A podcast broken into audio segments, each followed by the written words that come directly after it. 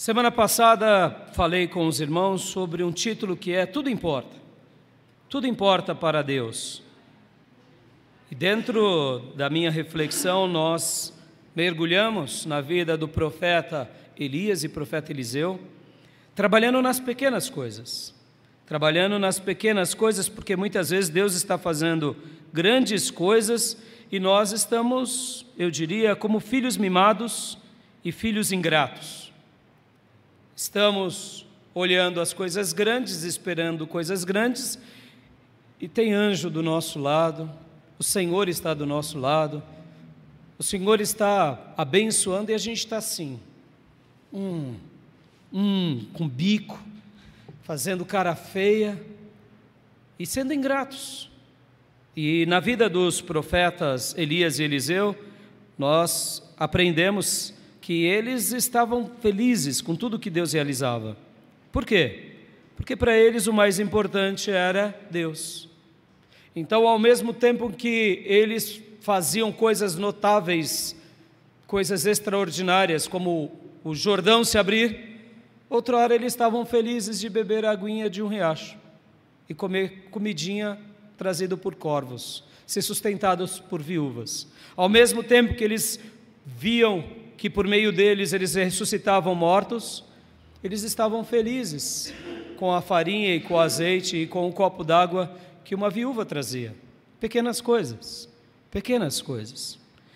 E então nós trabalhamos sobre isso e hoje eu quero dar continuação, continuidade, falando ainda sobre isso e trabalhando sobre esse, esse aspecto que tudo importa, mas hoje eu espero que durante essa semana você tenha pensado nas pequenas coisas, pensado naquilo que Deus tem feito na sua vida, pensado nos grandes milagres que acontecem dentro do nosso coração. Porque, irmãos, nós somente estaremos preparados às grandes coisas se às pequenas coisas a gente der valor. Não pense você que você só vai dar glória a Deus quando acontecer algo muito grande se você não dá glória a Deus nas pequenas coisas. E aí eu te pergunto: você viu Deus nessa semana nas pequenas coisas? No momento em que você pega a sua Bíblia e abre a sua Bíblia e ora ao seu Deus e fala com Ele, e de repente Ele traz uma palavra ao mais profundo do teu coração e você tem certeza que é Deus que está falando com você. Porque ninguém sabia daquilo que você passa, mas Ele está falando com você. Ou quem sabe, enquanto você foi orar, que você se ajoelhou ali diante de Deus e não tinha nem força para orar, e só começou a chorar. E aí você chora e está pensando em meio às lágrimas: o que, que eu vou dizer para Deus? E aí você só lembra do problema e continua chorando. E de repente você sente a presença do Altíssimo te envolver. E aí você continua chorando, agora chora mais forte, porque quando Deus nos toca é um choro diferente. Aí você abre a boca que nem uma criancinha, e chora, e chora, e chora, e fica ali um tempo. E no final você só diz amém. E eu te pergunto: que oração foi essa? Essa oração subiu diante de Deus? Claro. O Espírito Santo estava ali intercedendo com você com gemidos inexprimíveis? Aleluia. Estão entendendo a vida dos profetas Elias e Eliseu? Eles viam Deus nas pequenas coisas. Quem sabe essa semana você estava emburrecido pelos problemas, ou quem sabe pelo sofrimento, pela dor, ou quem sabe pela incompreensão da vida, com tanta revolta, vendo guerras, situações. E de repente você estava naquele ímpeto de ira, de cólera, de fúria. E um bebê olhou para você, escancarou aquele, aquela risada, sabe, de chaleira, banguelinho, e te desconcertou. Você não viu Deus sorrindo para você por meio da criança? Ou você viu? Ou quem sabe foi um abraço do seu filho? ou de uma pessoa que você ama, que te ligou e expressou o quanto você é precioso para essa pessoa. Você não viu que foi o Senhor nas pequenas coisas? Você viu? Então dê glórias a Deus, igreja. Deus está nas pequenas coisas. Quando nós vemos essas pequenas coisas, são os pequenos troféus, as pequenas medalhas. Aí, meus irmãos, já está pronto para a grande, porque aí você, quando vê a grande, se dá mais glórias ainda. E quando aparecer de novo as pequenas, você continua glorificando, porque Deus ele vai fazer como ele quer. Amém, irmãos? Porque tudo importa para Deus as grandes coisas e as pequenas coisas, mas mais do que coisas grandes ou pequenas, é podermos viver debaixo da mão poderosa do Altíssimo. Porque se faltar a presença doce do Eterno sobre nós, aí nada importa, nem coisas grandes, nem coisas pequenas. E hoje eu quero continuar falando com vocês e quero olhar na vida de Elias, de Eliseu e de um outro servo de Deus. Porque foi bem curioso, eu tenho um hábito de ler a Bíblia de forma cronológica. E eu estou numa porção das Escrituras que não tinha nada a ver, e eu senti no meu espírito essa semana de ler o profeta Daniel. E falei, mas não tem nada a ver com o que eu estou lendo. Não tem nada a ver com o que eu estou fazendo. Mas enquanto eu geralmente tenho esses pensamentos com a minha própria consciência, eu faço essa pergunta para mim: mas será que Deus está falando comigo? E senti um toque forte. E aí pensei: será que é coisa da minha cabeça? E aí, aquele toque bem sutil do Senhor, ele veio e tocou em mim. Leia Daniel. Falei, tá bom, então vamos ler Daniel. E aí comecei a ler Daniel, e logo, logo depois de alguns dias eu entendi o motivo. Então hoje também estaremos mencionando sobre Daniel, porque é um outro servo de Deus também que é conhecido como um profeta. Como um profeta. Então, amados irmãos, hoje eu quero falar com vocês e quero ler com vocês o mesmo texto que lemos semana passada. Segundo o livro de Reis, capítulo de número 6, versículo de número 17.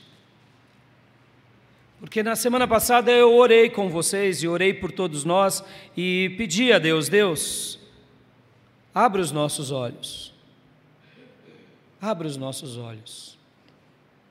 Para a gente ver como o Senhor espera que vejamos, não ver como os homens veem. E eu quero acreditar que é da vontade do Senhor que Ele abra os nossos olhos para as grandes coisas e para as pequenas coisas. Amém, meus irmãos? E aqui, esse é um texto muito curioso, que o exército da Síria, os arameus, estavam tentando atacar Israel. Mas Israel tinha um servo de Deus tão piedoso que orava pela nação. E os arameus, os sírios, não conseguiam êxito. E aí, de repente, eles descobrem que o problema está não no delator ou no espião, mas está porque tem um profeta que ora pela nação. Você tem orado pela nossa nação, meu irmão? Você tem orado pela tua casa? Tua oração importa para Deus. E aí agora, o rei da Síria, sabendo que o problema estava no profeta, ele nem tenta matá-lo, mas ele tenta capturá-lo. Porque quem sabe agora, esse profeta pode ser útil para a Síria. Mas ele era profeta de Deus para Israel e para as demais nação, nações.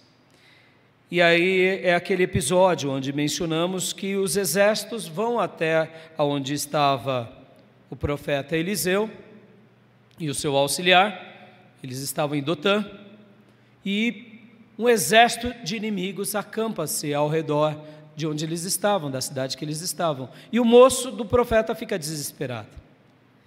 E no versículo 17 diz assim: E Eliseu orou: Senhor, abre os nossos, abre os olhos dele para que veja. Então o Senhor abriu os olhos do rapaz, que olhou e viu as colinas cheias de cavalos e carros de fogo ao redor de Eliseu. Aleluias. Vamos dizer aqui, Senhor, abre os meus olhos, de olhos abertos, mas pedindo não para os nossos olhos físicos, os olhos do nosso coração, nosso espírito, da nossa alma, amém? Diga assim comigo, Senhor, Senhor, abre os nossos olhos, em nome de Jesus. Amém. Vamos falar um pouco sobre as grandes obras que esses servos de Deus fizeram, porque mencionei as pequenas, as grandes obras. E ainda estou fazendo aqui um apanhado de 1 Reis 17, primeiro livro de Reis 17. Então abra lá comigo, 1 Reis 17 até 2 Reis 13. Segundo livro de Reis 13. Qual foi o primeiro milagre que Elias fez? O céu fechou. O céu fechou. Agora, Tiago vai falar uma coisa bem curiosa. Tiago vai falar uma coisa bem curiosa: que o céu se fecha porque Elias ora. E depois de três anos e meio, o céu volta a chover, porque também Elias ora. Guarda essa, essa, essa frase. Por causa da oração, algo extraordinário aconteceu na natureza. A oração tem poder sobre tudo, inclusive sobre a natureza. Posso ouvir glórias a Deus? Isso acontece. Os céus se fecham, os céus abrem. Esse foi um milagre muito grande, por causa da oração. Qual foi outra coisa notável que Elias realizou? A gente, um pouquinho mais para frente, aqui no capítulo 18, aquele enfrentamento contra os 450 profetas de Baal e os 400 profetas de Aserá. E o fogo, porque o enfrentamento ele fez, mas qual foi o Deus que respondeu por fogo? O Deus vivo e poderoso. E aí o que acontece? O fogo santo cai, mas olha que episódio que o fogo santo cai. O fogo santo cai quando Elias faz o que, meus irmãos? Hã? Quando ele ora. Ah! Então ele chega, deu horário ali, ele zomba dos falsos profetas, ele humilha. Ele sabia que nada iria acontecer ali, porque Deus já tinha preparado o coração dele. E agora chegou a hora dele. Então ele até foi, eu diria, mais extravagante. Cava ali ao redor do sacrifício, depois de ter, guardem isso, meus irmãos, depois de ter restaurado o altar, não das dez tribos do norte, mas das doze tribos de Israel. Amém? O profeta de Deus, irmãos, ele é profeta para todos, mas começa com o povo de Deus, amém? E aí ele restaura o altar, ele pede para fazer valas e pede para trazer águas e enche de água, ele chama o povo. Lembra aquele povo que ficava ali cocheando entre dois pensamentos, ou seja, com dúvidas? Dúvidas. Se o Senhor é Deus, sirva. Se Baal é Deus, sirva Baal. Escolhe um para servir.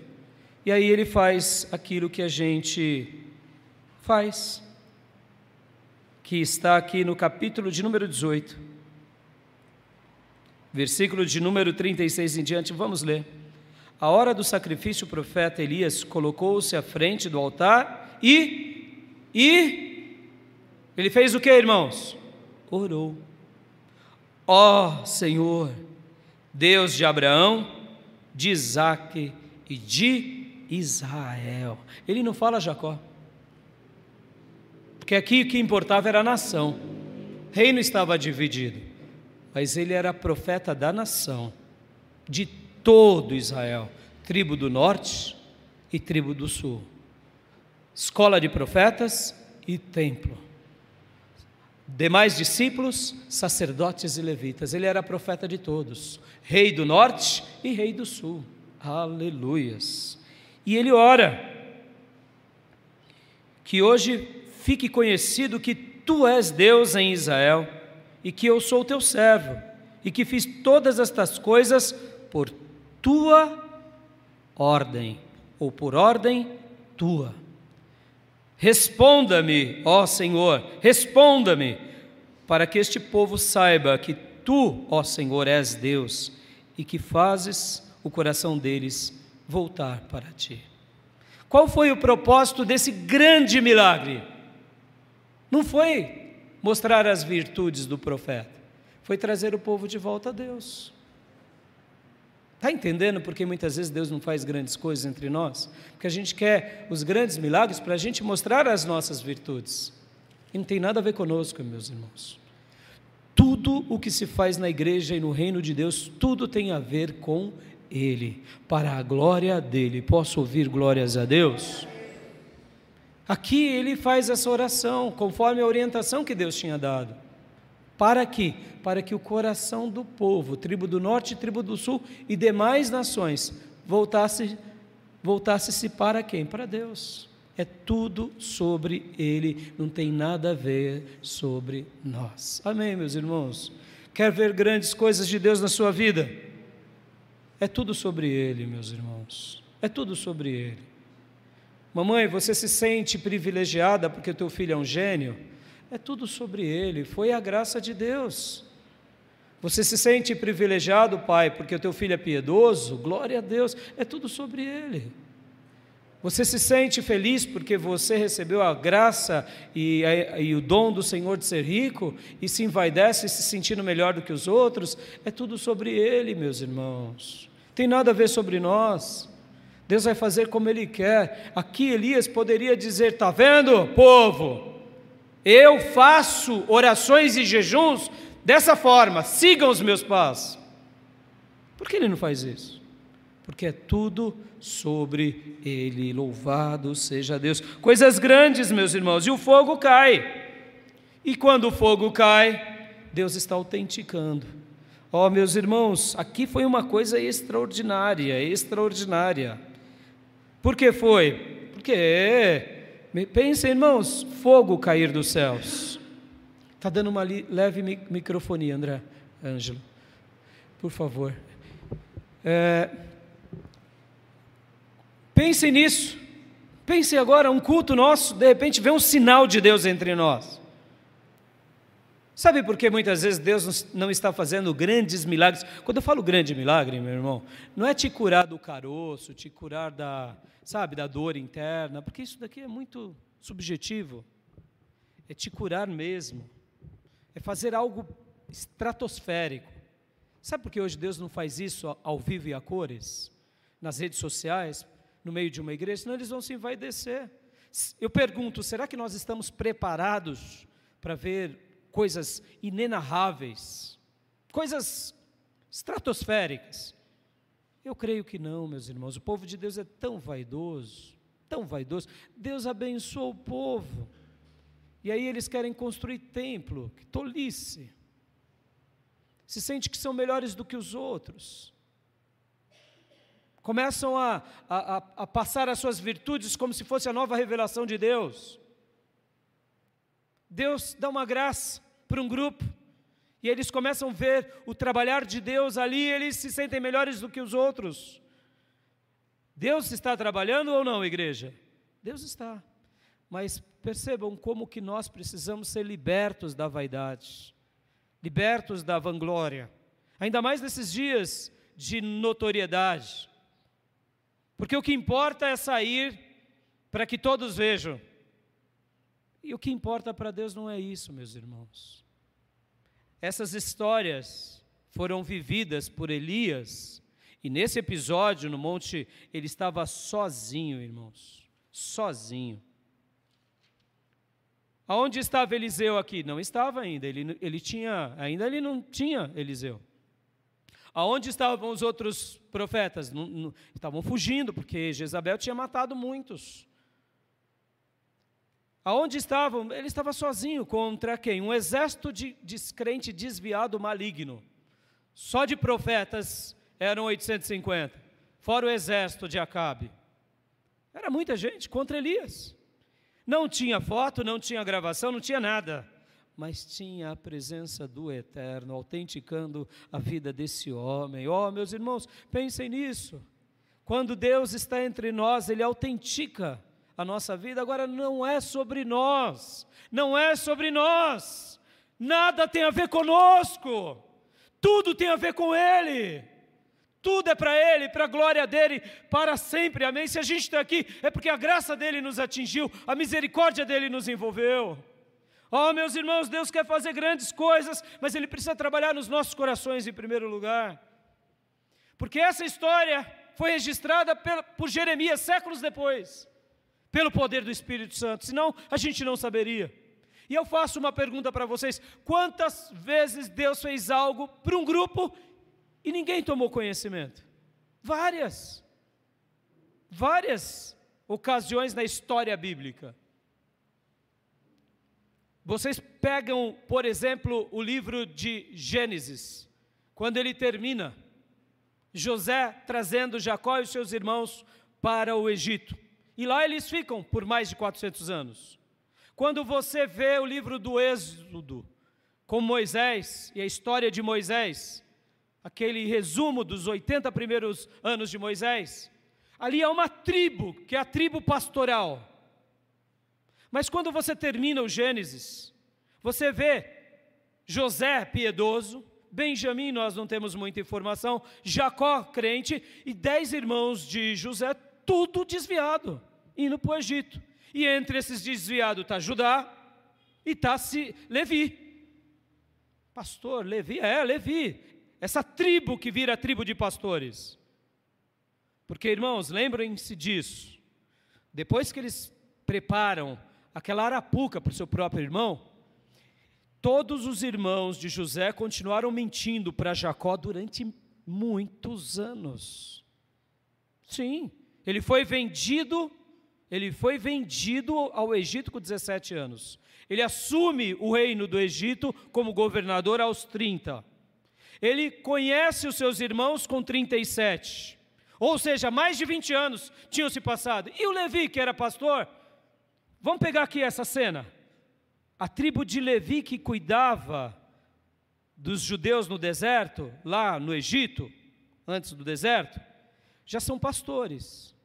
Mas lá atrás, 400 anos atrás, eles eram mais um desviado entre muitos outros irmãos desviados, que continuaram mentindo para Jacó que José tinha sido morto por uma fera.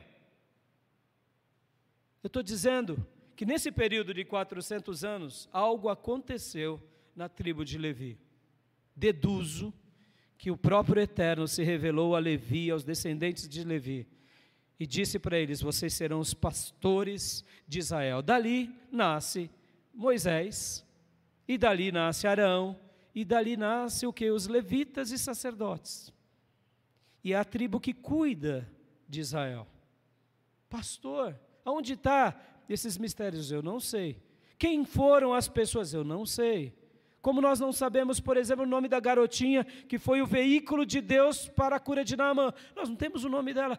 Deus fez muitas coisas na história, a gente nem sabe, meus irmãos porque é tudo sobre Ele. Posso ouvir glórias a Deus? Algumas coisas a gente fica sabendo e por isso que a Bíblia foi registrada, para que creiamos que Jesus Cristo é o Filho de Deus e tenhamos salvação e possamos nos edificar. E aqui esse episódio, Jeremias registra. Louvado seja Deus pela vida de Jeremias. Uma outra coisa maravilhosa é que foi um grande milagre na vida de Elias. Abra sua Bíblia lá no livro de Reis, 19, 5. Aqui um pouquinho para frente. Ele foge para o Horebe e acontece algo muito curioso aqui, antes da fuga dele para o Horeb.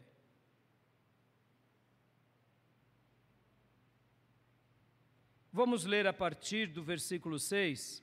Elias olhou ao redor e ali, junto à sua cabeça, cabeça, havia um pão assado sobre brasas quentes e um jarro de água. Ele comeu, bebeu, deitou-se de novo. Vamos ler agora o versículo 5. Depois que se deitou debaixo da árvore e dormiu, de repente um anjo tocou nele e disse: Levante-se e coma. Deixa eu dar uma pausa aqui. Uau! Um anjo apareceu para Elias. E o anjo diz: Levante-se e coma. Que comida era essa? Era um milagre, porque ele está fugindo. E aqui no versículo de número 6, vamos ler novamente. Elias olhou ao redor e ali junto à sua cabeça havia um pão assado sobre brasas quentes e um jarro de água. Ele comeu, bebeu, deitou-se de novo. Elias aqui estava num momento de crise tão grande que ele, ele olha, o anjo fez uma refeição para ele e ainda deu água num jarro. Meus irmãos, você crê nisso, meu irmão? Eu creio nisso. Versículo 7: O anjo do Senhor voltou, tocou nele e disse: Levante-se e coma, pois a sua viagem será muito longa. Oh, meu Deus! Que coisa fantástica. Bom, primeiro lugar, olha aí, isso é muito grande ou não, ser visitado por um anjo? Oh, meu Deus, poucas pessoas na história da Bíblia tiveram aparições de anjo. Essa ideia de que eu estou vendo anjo, isso é besteirada, viu, irmãos? Quem vê anjo, de fato, tem uma experiência singular. Não podemos adorar anjos. Anjos são mensageiros de Deus. Mas Elias aqui foi agraciado. E dá, dá a ideia, me permita aqui, ó, ó, vou exagerar, hein? Dá a ideia que ele via anjo assim, ó, sabe? Porque ele nem dá bola para o anjo. Ele volta a dormir. Tipo, ó, anjo, estou cansado, dá licença. Se você viesse um anjo, irmão, o que você faria? Pelo amor de Deus, acho que você não dormiria uma semana. Uma semana. Sem contar que o pessoal falaram, o que, que aconteceu com você, fulano? você explodiria de alegria, de contentamento. Elias, a impressão que dá no texto e a citação registrada por Jeremias é que era comum. Coisas grandes ou não, meus irmãos?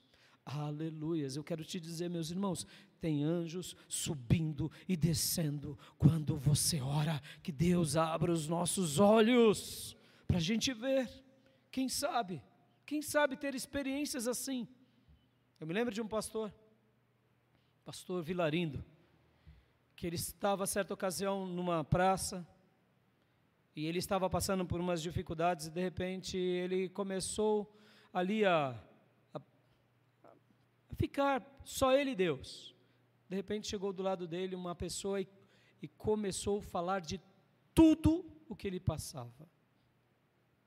Mas ninguém sabia porque ele não tinha se aberto para ninguém. E depois ele tomou conhecimento que não era uma pessoa, mas sim um anjo do Senhor. Posso ouvir glórias a Deus, meus irmãos? Eu acredito nisso. Eu acredito no que a palavra de Deus diz que muitos receberam anjos nas suas casas.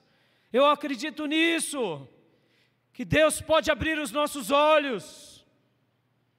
E aqui esse anjo faz algo, e aqui realmente ele tinha acabado de ser um vaso nas mãos do Senhor, mas o anjo deu uma instrução para ele. Isso é algo muito grande. E a gente viu que o anjo diz: Olha, levante e come. Tipo assim, chega, você já está descansado, servo, agora está na hora de comer, vamos lá, agora é hora de trabalhar. Versículo 8: Ele se levantou, comeu e bebeu, fortalecido com aquela comida, viajou 40 dias e 40 noites até chegar a Horebe, o monte de Deus. E ali entrou numa caverna e passou a noite. Posso ouvir glórias a Deus? Você prestou atenção na descrição aqui, irmãos? Irmãos, ele estava ali em Berseba, ele já tinha andado. Berseba fica perto de Judá, de Jerusalém. Ele já tinha andado caminho de um dia. E ele foi até o Monte Sinai aqui. Quando nós pegamos o mapa, o mapa do Êxodo, que o povo sai do Egito, passa pelo Mar Vermelho e desce, vai ao Sinai e depois sobe, depois é, tem umas voltas. Mas se nós pegarmos de linha reta, ele andou um percurso aproximadamente de meio caminho que o povo fez no deserto durante 40 anos. Pastor, ele, ele fez isso, fez isso. Mas o que, que o texto bíblico está falando? Que ele come uma comida que o anjo tinha preparado e bebe a água que o anjo tinha preparado e caminha 40 dias e 40 noites de forma ininterrupta. Ou seja, equivaleria a 80 dias caminhado. Pastor, e ele não parou? Não, não parou. Pastor, ele não comeu mais nada? Não, não comeu mais nada. Por isso que entendemos que aqui ele fez também um jejum de 40 dias. E não só de 40 dias, mas de 40 noites. Mas teve um milagre aqui, teve uma comida dos céus. Posso ouvir glórias a Deus? Isso é uma grande obra ou não, meus irmãos? Oh, meu Deus! Pastor, e quantos quilômetros ele andou? É um absurdo, como eu disse. Traçando em linhas retas, ele fez metade do percurso. Depois pesquise, perceba, calcule um pouco, um dia de caminhada e depois você vai até Horebe, monte de Deus. É muito longe. A pé, num lugar que é muito árido. É. E por que ele fez isso? Porque o Senhor, quando dá sua comida, nós caminhamos e não se cansamos, nós corremos e não ficamos exaustos, voamos como águias, porque o Senhor é aquele que nos sustenta. Meu irmão, quando você come a comida de Deus, você fará coisas extraordinárias para a glória de Deus. Você tem tido vigor na sua vida? ano após ano, mês após mês, é porque você tem comido a comida de Deus. E você tem bebido a água do Senhor? Porque quando nós bebemos a bebida celestial, nós passamos pelo fogo e ele não nos queimará. Passamos pelas águas e o Senhor será conosco. Os, os rios não nos submergirão em nome de Jesus. É por isso que um crente que se alimenta de Deus vive segundo os valores de Deus. Aqui, isso foi grande ou foi pequeno, meus irmãos? Foi grande foi grande. O que, que Deus estava ensinando? Israel, eu protejo os meus profetas, eu sustento os meus profetas, eu envio comida aos meus profetas, eu envio anjos aos meus profetas e eu levo os meus profetas para os lugares aonde eu quero se revelar para eles. Aleluias. E aqui foi no Horebe, aonde ele tem aquelas experiências maravilhosas. E ele vê Deus mais uma vez numa pequena coisa, que é no sussurro, no murmúrio. E ali Deus fala para ele ungir Eliseu, ungir o novo rei de Israel e o rei da Síria. Ó oh, meus irmãos, e o que eu falarei senão das ressurreições que ele fez? E do Jordão que ele abriu? E do carro de fogo e do redemoinho? E dos dois oficiais com aqueles cem soldados que também vieram fogo do céu e consumiram? Quantas coisas grandes Deus fez. E na vida de Eliseu, pastor? Ah, irmãos, não foi nada diferente. Eliseu, nesse texto que abrimos agora aqui, a leitura do capítulo, aonde ele ora, na, na, na, leitura do início da mensagem, que ele ora pedindo: Senhor, abre os olhos do meu moço. Na realidade, o rei da Síria queria capturar agora o próprio Eliseu. Vamos falar um pouquinho sobre Eliseu e as grandes coisas de Eliseu. Eliseu também foi alguém muito, mas muito usado por Deus. Porque nesse episódio, vamos lá para segundo livro de Reis, 6. Tem coisas que Deus faz que a gente só sorri, viu, meus irmãos? Porque Eliseu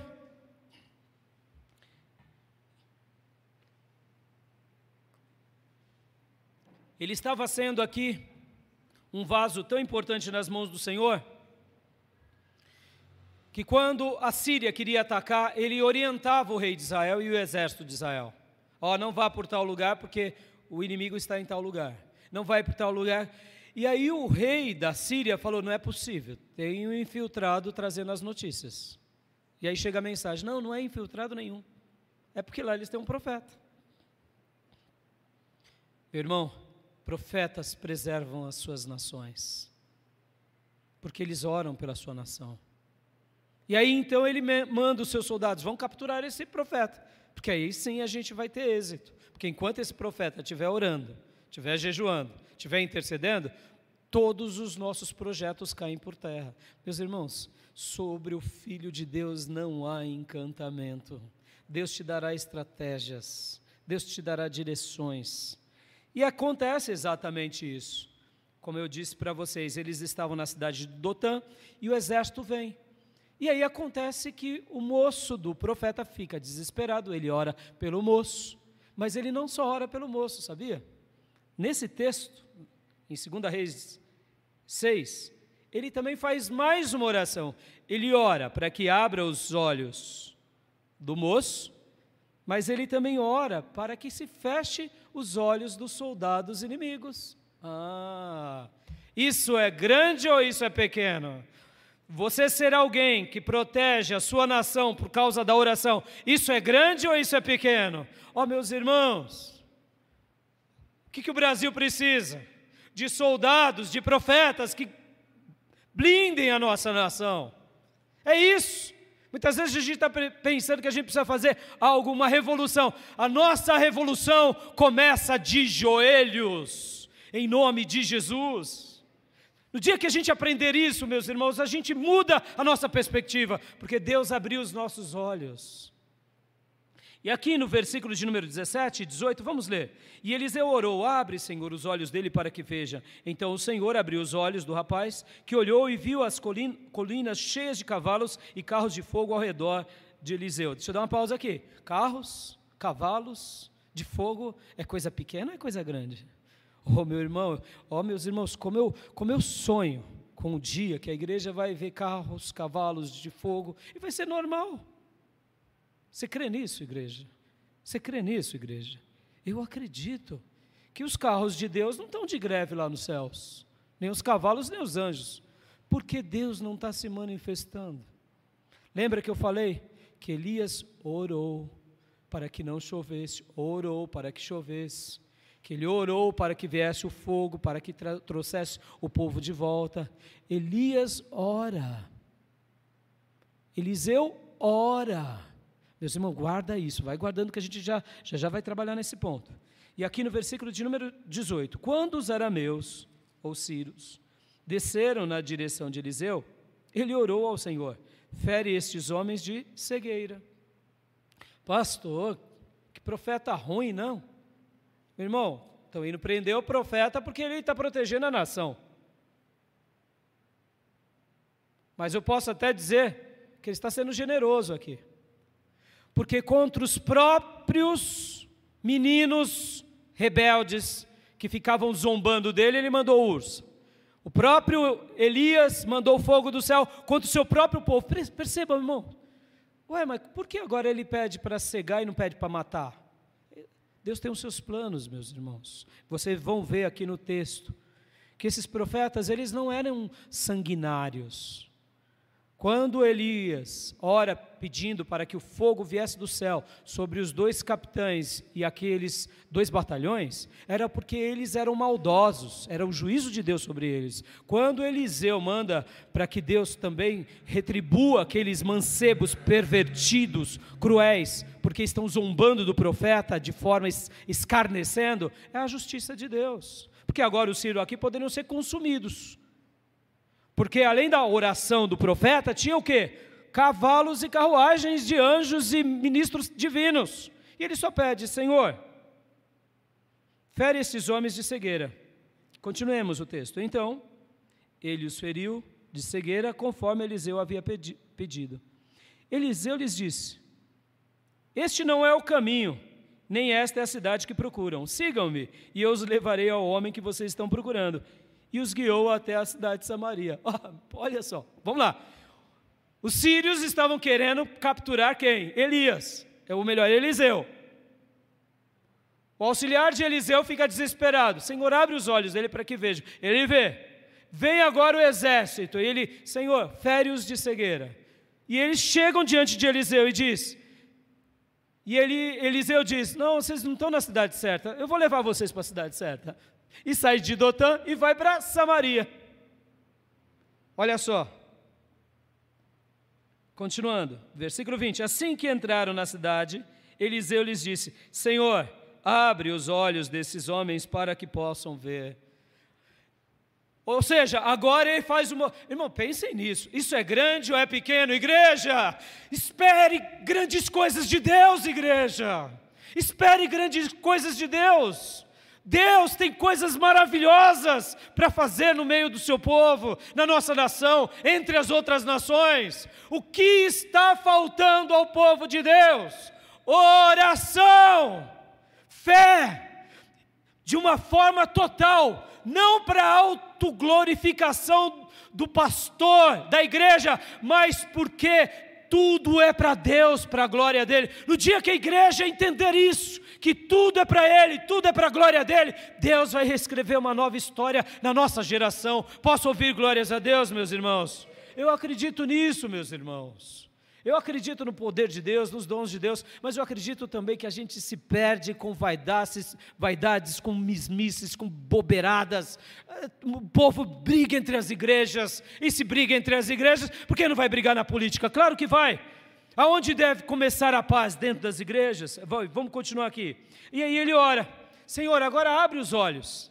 E aí, abriu os olhos.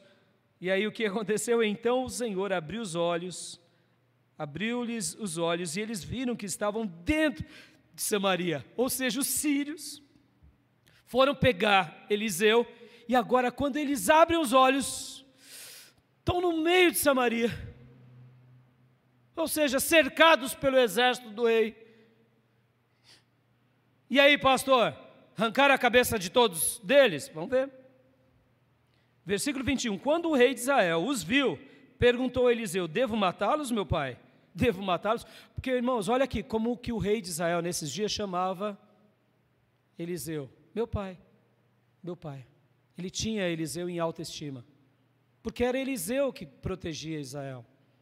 Pastor, mas o, o, rei não era o monarca? É, mas lembra que eu disse por várias vezes e várias mensagens aqui: os grandes líderes de Deus, da tribo do norte e do sul, eram os profetas. Posso ouvir glórias a Deus, meus irmãos?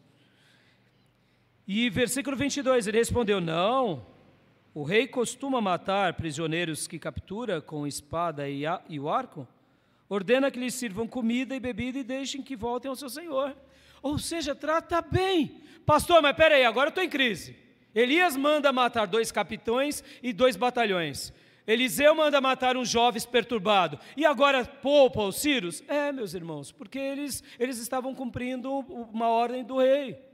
Eles não eram alguém que queriam matar necessariamente o profeta por, por, por desejo de matar. E aqui o profeta diz: não, não, não, a gente quando captura alguém, a gente não mata. São leis, códigos de guerra. A gente não mata, nós não somos cruéis. E Deus também não está querendo que a gente faça isso. Aliás, enche o bucho deles e manda eles de volta para o rei da Síria.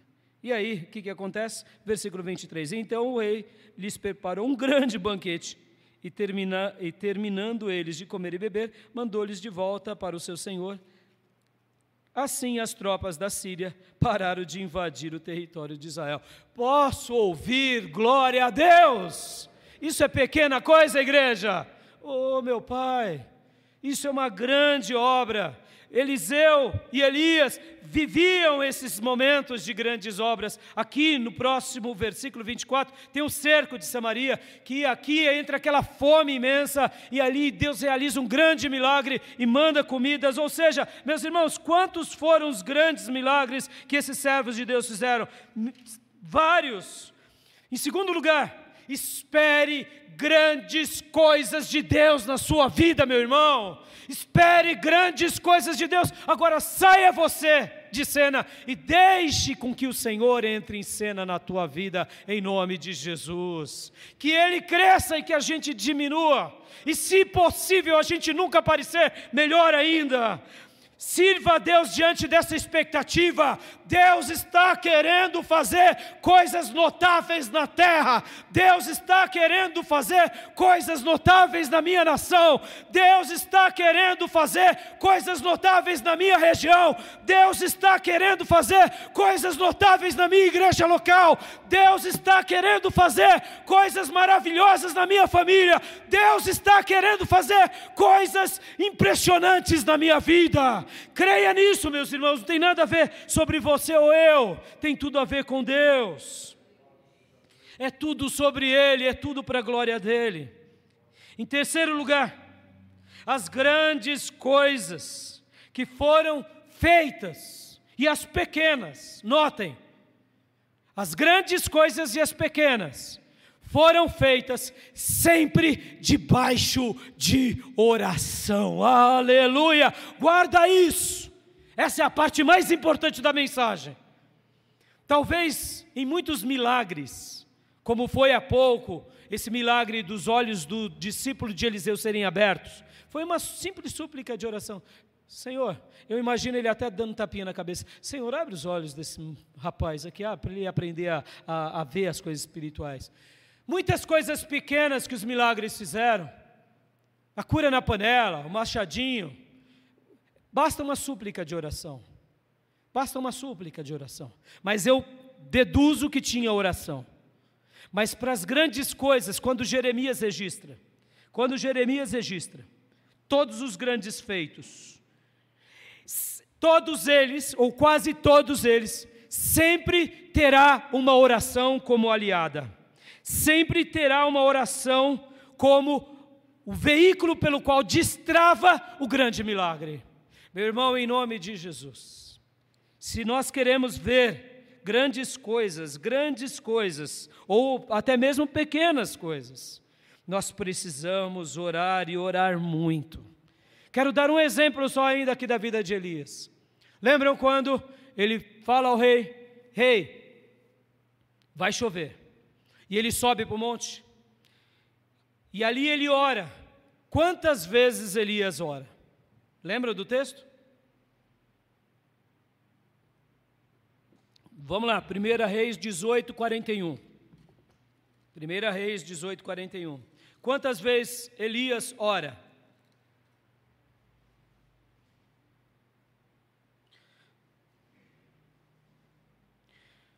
Elias sobe para o monte com o seu auxiliar e começa a orar. Versículo de número 41 em diante. Elias disse a Acabe: Vá comer e beber, pois já ouço o barulho de chuva pesada.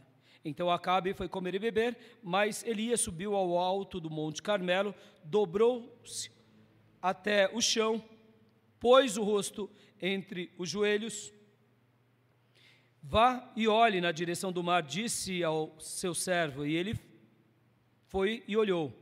Não há nada lá, disse ele. Sete vezes Elias mandou: Volte para volte para ver. Volte para ver. Na sétima vez, o servo disse: Uma nuvem tão pequena quanto a mão de um homem está se levantando no mar. Quantas intercessões aqui fervorosas Elias fez? Sete. Pastor, é, por que o, o autor registrou? Para mostrar, meus irmãos, se ele já era grande, se ele já era um homem de Deus, mas ele era um homem de Deus que persistia até acontecer o milagre. Tiago disse que Elias ora para que não chovesse, e depois ele ora para que chovesse. Meus irmãos, guardem isso, porque muitas vezes Deus não está fazendo grandes coisas sobre nós. Porque muitas vezes está faltando oração, meus irmãos. Oração. A oração é o gatilho pelo qual Deus fará grandes coisas na nossa vida. Você crê nisso, meus irmãos? Meus irmãos, quando um crente descobre o caminho da oração, ele nunca mais para de orar. Ele nunca mais para de orar. A nossa luta não é carnal. A nossa luta ela é espiritual. A nossa luta, ela tem essa dimensão. E agora, em quarto e último lugar, eu quero falar, lembra que eu disse de Daniel? Que eu entendi. Lembra? Quarto e último lugar, eu quero falar o seguinte para vocês, meus irmãos. Muitas vezes a gente pensa, ah, eu estou na igreja, então tudo vai dar certo na minha vida. Será? Ah, eu estou no templo, então tudo vai dar certo na minha vida. Será? Ah, eu nasci em Israel, eu sou judeu. Ou eu nasci num lar cristão, meus pais são pastores missionários. Eu quero dizer que os lugares sagrados são bons, admitamos, são bons. A igreja é ótima, o templo de Salomão, criado lá por Davi, ou melhor, por Salomão, é magnífico. O tabernáculo era esplêndido. Ser um judeu que viu os profetas ou o Novo Testamento é especial, ou mesmo na história do cristianismo. Mas isso não quer dizer tudo, meus irmãos. Porque mais importante do que o lugar é se nós, de fato, oramos ao Eterno de todo o coração. Porque quando a gente faz isso, a gente pode estar em qualquer lugar, aquele lugar se torna o grande céu. Você pode estar num leito de enfermidade, você pode estar numa crise, você pode estar passando um problema que for, porque você vai ver os grandes sinais de Deus na sua vida. E a grande prova disso é o próprio servo de Deus, Elias e Eliseu, que ora fogem, vão para um lugar, vão para o outro, mas eles não param de orar, eles não param de buscar. E os grandes sinais de Deus acompanhavam eles aonde quer que eles estivessem. E o que tem a ver com Daniel, pastor? Tem a ver com Daniel porque o povo de Deus não deu ouvido ao profeta Jeremias, foi levado para a Babilônia.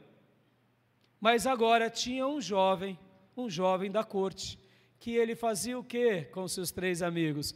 Eles oravam a Deus. Posso ouvir glórias ao Senhor, meus irmãos? Daniel é um dos homens que mais dedica-se à oração e à intercessão. Quando Nabucodonosor tem o seu primeiro sonho, chega para os magos e diz: Olha, me digam o que significa. E eles não falaram, ele falou: Vou matar todos eles.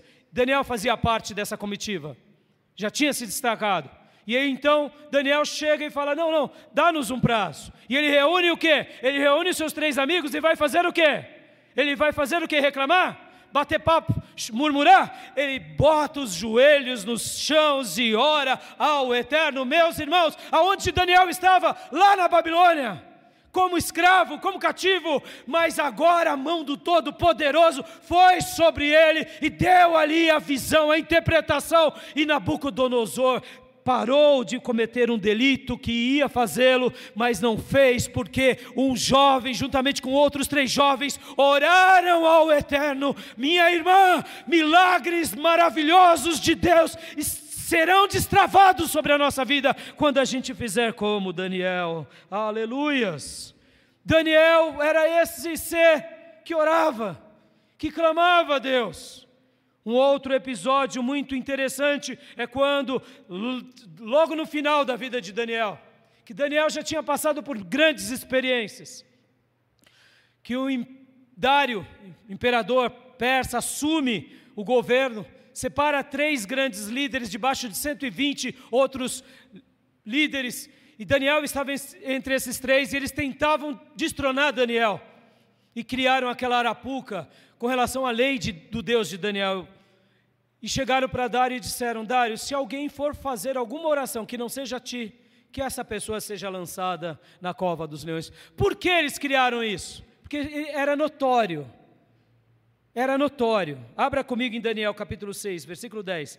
Era notório que eles sabiam o seguinte: a gente só vai poder pegar Daniel em algum delito se for alguma coisa da Bíblia, se for alguma coisa das práticas sagradas. Porque se não for, a gente não pega, não tem jeito.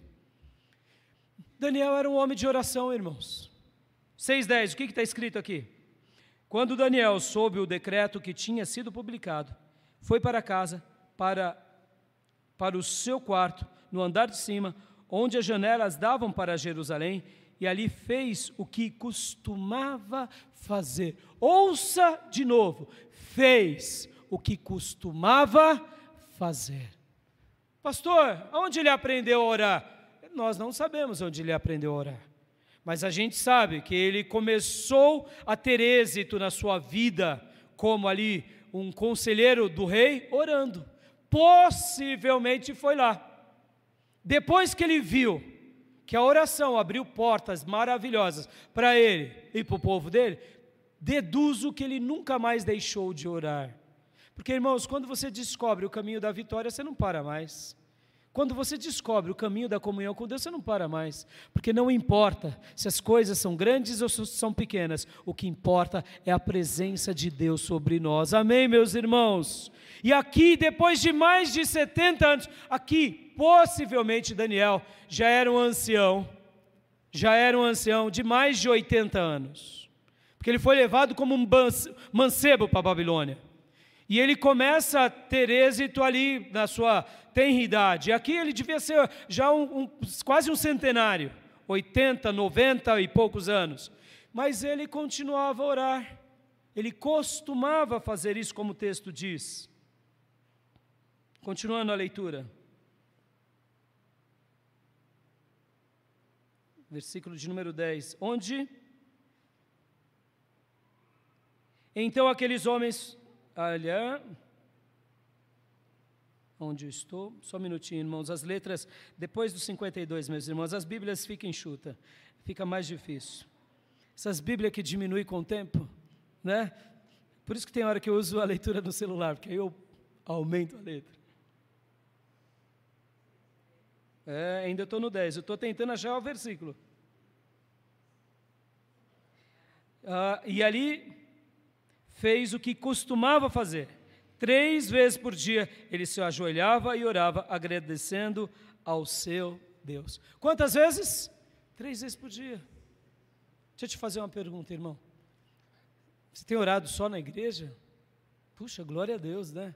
Está orando na igreja. Quantas vezes você vem na igreja? Uma vez por semana? Então, uma vez por semana você ora? Filho, pelo amor de Deus, para com isso. Pastor, para de orar. Não, não, não, para de orar uma vez por semana. Você está perdendo o melhor da tua vida. Os milagres não vão vir, porque tem a ver com bênçãos de Deus. Orar com a igreja é importante, mas orar sozinho é mais importante. Daniel fazia isso, irmãos. E por que eu estou falando isso? Deixa eu só dar uma síntese aqui do livro de Daniel. Eu fiquei tão feliz ao lembrar de tudo isso, lembrar de Elias, de Eliseu. Irmãos, Daniel foi bênção, guardem isso. Ele foi bênção para ele, foi bênção para a família dele, foi bênção para os amigos dele, amém? Porque ele orou. Mas parou aí? Não. Ele foi bênção para Nabucodonosor, rei da Babilônia. Nabucodonosor se converte, porque Daniel orou.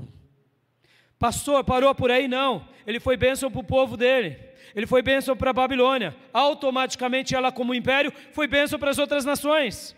Pode ver que quando o filho de Nabucodonosor assume que ele era um depravado, vem uma sentença de Deus contra Belsazar, e quem é que interpreta o sonho, a, a, a mão na parede? Daniel.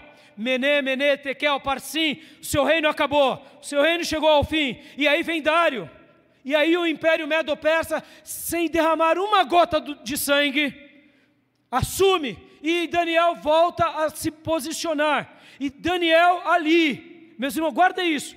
Parou por aí? Não, não parou. Daniel continua sendo um homem de oração. Aqui a gente acabou de ver. Os, os próprios companheiros de Daniel tentam puxar o tapete de Daniel, mas Daniel ora: meu irmão, estão puxando teu tapete, estão tentando te impedir, estão tentando criar ciladas, até podem te jogar numa cova, mas Deus estenderá a mão dele sobre você. Desde que você ore, filho, desde que você ore, filha, porque o que aconteceu agora? Ele ora, ele ora, jogam ele, o rei fica contrariado, o rei não dorme. No dia seguinte ele fala até com a voz meia insegura: Daniel, filho do Deus Altíssimo, servo do Deus, será que o teu Deus. E aí vem aquela voz que eu imagino que devia ser mais firme do que o rugido do leão. Sim, rei! O Senhor enviou o seu anjo e fechou a boca do leão. Posso ouvir glórias a Deus, meus irmãos? E ali o rei se alegra porque não quebrou o edito, e ali o rei pune aqueles homens maldosos e cruéis, não só eles, mas as famílias deles, e o próprio Dário escreve um texto que toda a terra louve o Deus de Daniel. Posso ouvir glórias a Deus, meus irmãos, porque Daniel orou. Dois imperadores, dois impérios se converteram por causa de um homem de oração. E aí, pastor, parou por aí? Não, não, não parou. Porque havia uma profecia lá que um dia Deus levantaria e enviaria Ciro. Ciro também foi abençoado pela vida de Daniel. Tudo isso aconteceu porque ele era um homem de oração. E aí, pastor, para por aí, meus irmãos. Elias foi bênção, Eliseu foi bênção, Daniel foi bênção, porque eles eram homens de oração. Quando nós formos assim, Deus fará uma grande obra na nossa nação. Amém, meus irmãos? E para a gente orar agora, eu sei que eu me estendi um pouco, mas eu queria concluir hoje. O que, que Deus precisa fazer na nossa nação? A gente está vivendo dias divididos, vamos para a prática agora. A gente está vivendo dias divididos, dias de guerra até entre a igreja. Falta oração de verdade, meus irmãos. Talvez você diga assim, pastor, mas na nossa nação Deus não, Deus só vai derramar o castigo. Será? Será? Deus está precisando derramar é o conserto, irmãos. Sabe o que, que eu, eu ouço? Eu ouço pelo poder de Deus, pela graça de Deus, as trevas dizer: dividir para conquistar, dividir para conquistar. Nossa nação está dividida, meus irmãos, em todos os setores. E as pessoas estão com seus olhos fechados, achando que o problema é o de direito, o problema é de esquerda. Essa semana mesmo, dias atrás, o desembargador Sebastião Reis Coelho disse ao Supremo que as pessoas mais odiadas desse país são vocês, aqueles que estão à direita e à esquerda. Talvez você diga assim, pastor, vamos, vamos orar agora para fogo vir do céu sobre o Supremo, porque não tem mais jeito. Talvez você diga assim, não, pastor, vamos pôr o Lula para a gente orar para vir fogo do céu. Meu irmão, vocês já pararam para pensar? Vocês já pararam para pensar? Que não é uma revolução armada, mas sim uma revolução de joelhos, de verdade. Meus irmãos, o que Deus está querendo fazer é unir o seu povo em oração diante da sua face, para poder triunfar, para poder curar, para poder fazer maravilhas. Eu acredito que a cura do nosso país se dá de joelhos quando o povo clamar. Meus irmãos, talvez você tenha visto, e eu também tenho as minhas crises, eu tenho as minhas incompreensões, eu não entendo de política. Eu tenho as minhas opiniões, que tem hora que eu acho que eu estou acertando, tem hora que eu acho que estou errando, mas eu não sou especialista do assunto. Mas as pessoas estão até dentro das igrejas, não se pode debater política que se agride. Olha o diabo vencendo. Por que o diabo está vencendo? Porque está faltando oração da igreja. Porque na hora que a gente ora, a opinião do outro a gente vai respeitar. Meus irmãos, há uma máxima que John Wesley dizia, e todos os grandes avivalistas: no essencial, unidade. No não essencial, respeito. E nas demais coisas, amor. Essa é uma síntese da ética e moral cristã. Você vai viver com pessoas que pensam contra você e nem por isso você vai mandar matar, mandar fogo vir do céu. Deixa eu dizer para você aqui, ainda eu sonho, irmãos, diante de Deus. Eu vou abrir hoje, agora eu quero gastar esse último minuto aqui nos meus devaneios. Coisas que eu oro. Tem hora que eu me revolto, eu peço, Deus faz justiça, é verdade, irmãos. Eu, eu faço isso, mas depois eu também oro, eu falo assim, converte, converte. Sabe o que eu sonho? Aqui, ó, talvez você diga assim, pastor, o senhor está tá biloladinho da Silva, tá xaropinho, é, é meus devaneios, é meus devaneios. Sabe por quê? Nós somos tidos como um povo utópico, não é? Mas vem cá, será que somos utópicos ou somos crentes? Porque Elias, ele orava e não chovia, ele orou e choveu. Ele orou e veio fogo do céu. Eliseu pediu para que os homens ficassem cegos e depois se abrissem os olhos. Eliseu fez coisas extraordinárias. Daniel orou e Deus deu interpretação dos sonhos. Ele orou de novo e Deus fechou a boca dos leões.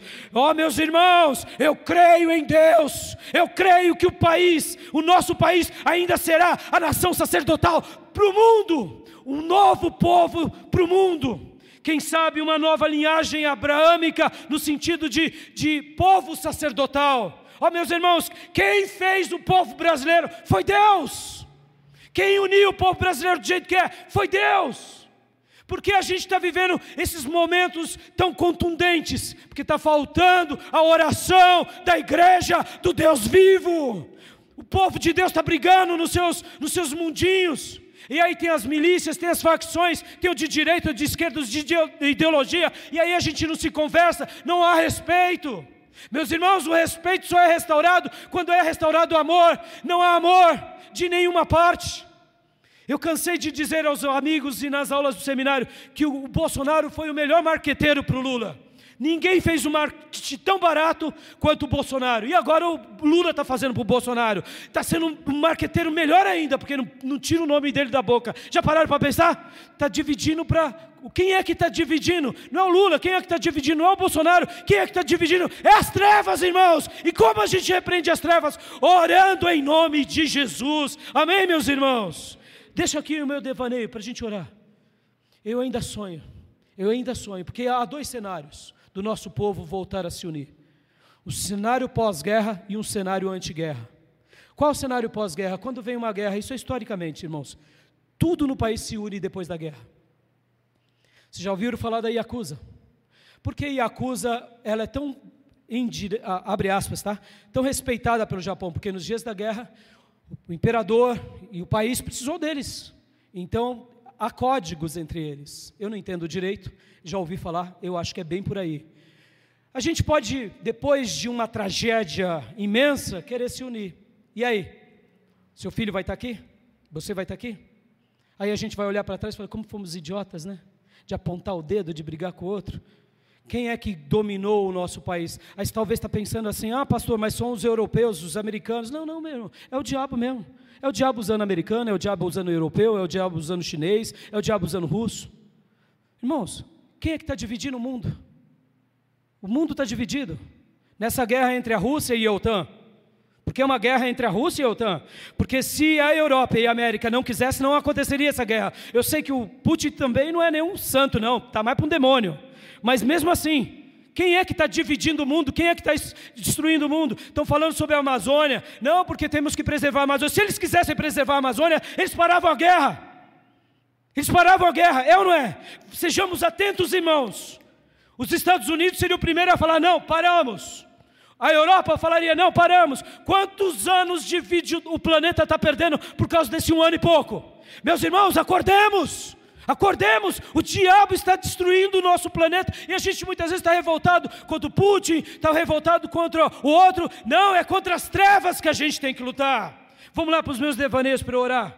Vamos lá. Eu ainda sonho o dia em que eu possa ver de joelhos abraçados Bolsonaro e Lula pedindo perdão a Deus, a Deus, porque eles estão brigando uma briguinha que pode entregar a nossa nação nas mãos das trevas. E aí, pastor, eu ainda sonho, e isso é possível se a gente orar, igreja. Talvez você tenha uma fúria que nem o, o desembargador Sebastião Coelho e quanto outros do Supremo, é verdade. Eu também não entendo, eu acho que o Supremo virou uma coisa, sei lá, esquisita.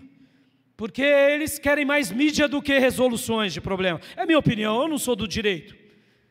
Eles estão mais para serem midiáticos. É abominável isso, minha opinião, com todo respeito a eles. Mas o que eu quero dizer, você já parou para pensar? Que amanhã Alexandre de Moraes pode ser talvez o grande pastor dessa nação? Está pedindo para vir fogo do céu? Ah, pastor, isso é impossível. É impossível, mas se a gente orar, Deus pode converter o Supremo, o Congresso, o Senado e o nosso país pode ser diferente em nome de Jesus. Não foi isso que aconteceu com o apóstolo Paulo? Quem era Paulo? Paulo era o mais odiado, Paulo se tornou o homem mais valorizado na história do cristianismo. Vamos orar, igreja! Vamos orar! E vamos deixar o Senhor fazer o que Ele quiser. Eu, meus irmãos, meus devaneios, eu ainda sonho. Eu ainda sonho que políticos corruptos e corruptores vão, vão entregar os seus bens. Pastor, o senhor está viajando na maionese. Eu viajo mas eu viajo diante de Deus e coloco isso diante de Deus, são os meus devaneios. Eu creio que Deus pode mudar todos esses corações, não é pela minha virtude, é para que Deus seja glorificado. E eu acredito, irmãos, que milícias e facções baixarão as armas, que deputados e congressos se entregarão, se auto-entregarão à polícia, entregarão os bens, porque foi isso que Deus fez, não foi isso que Zaqueu fez?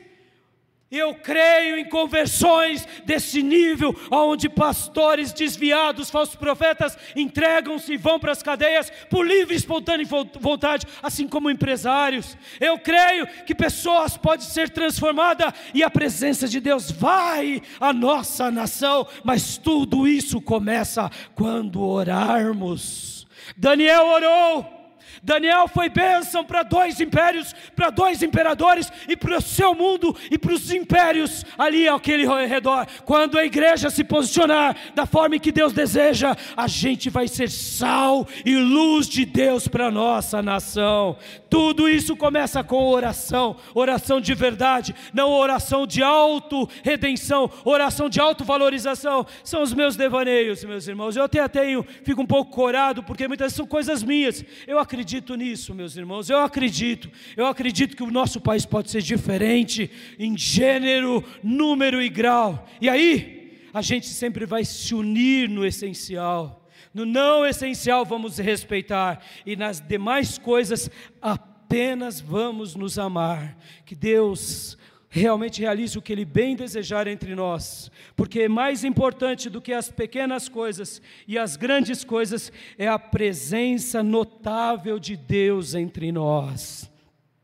Porque se faltar a presença de Deus, se faltar a graça do Altíssimo, não importa coisas grandes e pequenas, porque nada valerá, mas tendo Deus conosco, esse será o nosso Éden. Amém, meus irmãos? Eu deixo essa palavra e quero orar com todos vocês.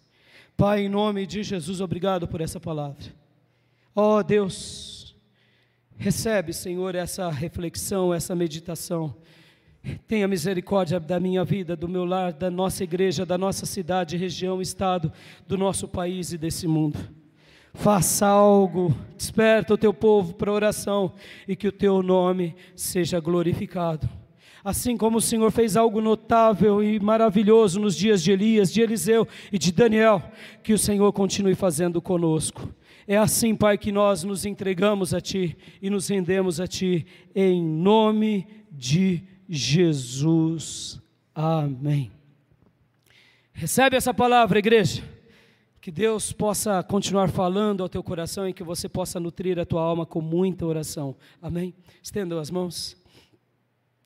Que a graça do Senhor Jesus, que o amor de Deus Pai e as santas e eternas consolações do Espírito Santo de Deus estejam com todos vocês, agora e para sempre. Amém. Se esse culto foi bênção, compartilha com seus amigos. Não deixe de se inscrever nos nossos grupos e quem desejar entregar a sua alma a Jesus ou se reconciliar com Deus, nos procure no final desse culto. Que Deus te abençoe, um excelente domingo. Está encerrado o nosso culto. Pode se abraçar.